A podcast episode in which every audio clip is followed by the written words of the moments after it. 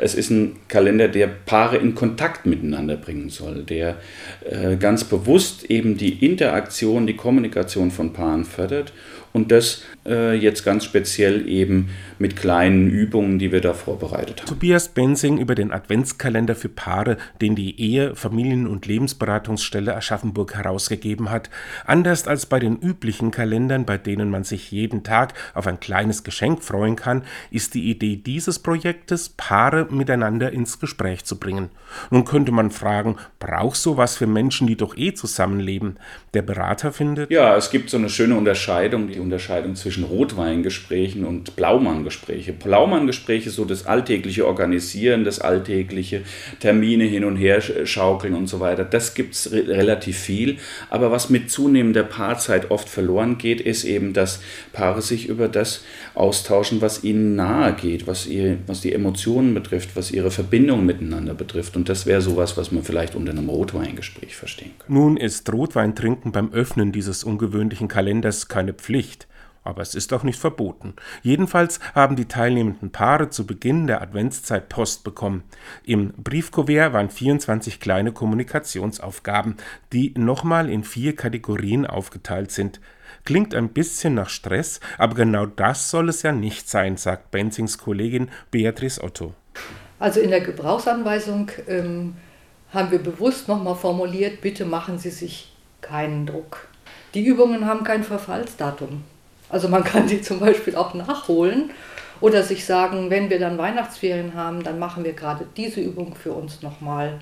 Oder wir wiederholen sie, weil wir erst äh, im Laufe des ähm, Tuns gemerkt haben, um was es da geht. Ja, genau, um was geht es da eigentlich? Benzing macht ein Beispiel aus dem Bereich Kommunikation. Da wartet auf das Paar unter anderem diese Anregung. Unterhaltung mit Kontakt zum Beispiel ist eine Übung. Erzählen Sie sich ein aktuelles Erlebnis oder eine Begebenheit, die Sie gerade beschäftigt und beruhigen Sie sich dabei, wie es Ihnen angenehm ist. Zum Beispiel halten Sie die Hände Ihres Partners Stellen Sie die Fußsohlen aneinander oder sitzen Sie zusammen und sitzen Rücken an Rücken und erzählen sich etwas und nehmen dabei ganz besonders wahr, wie dieser Kontakt sich für Sie anfühlt. Weitere Bereiche heißen Spannendes und Entspannendes, erfrischende Erinnerungen oder Sinnliches und Genuss. Man ahnt es, langweilig ist das nicht, Außerdem gibt es noch sogenannte Quickies. Das sind kleine Impulse, die man erledigen kann, wenn es mal sehr schnell gehen muss. Beatrice Otto mit ein paar Beispielen. Zwei Eigenschaften von dir, die mir sehr wertvoll sind. Dein Humor, deine tollen Ideen. Zum Beispiel. Du bist in meinem Leben für mich ein Wunder, weil. Ich glaube, ich habe dir bisher zu selten gesagt, dass.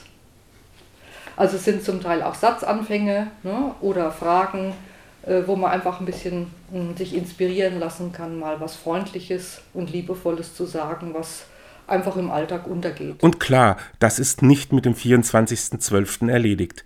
Den Partner immer wieder neu und anders kennenlernen hält die Beziehung frisch und hilft beim Verstehen, auch unterm Jahr. Darum hofft Otto, dass die Paare merken, dass ihnen das gut tut und dass sie sich immer wieder mal so kleine Auszeiten nehmen.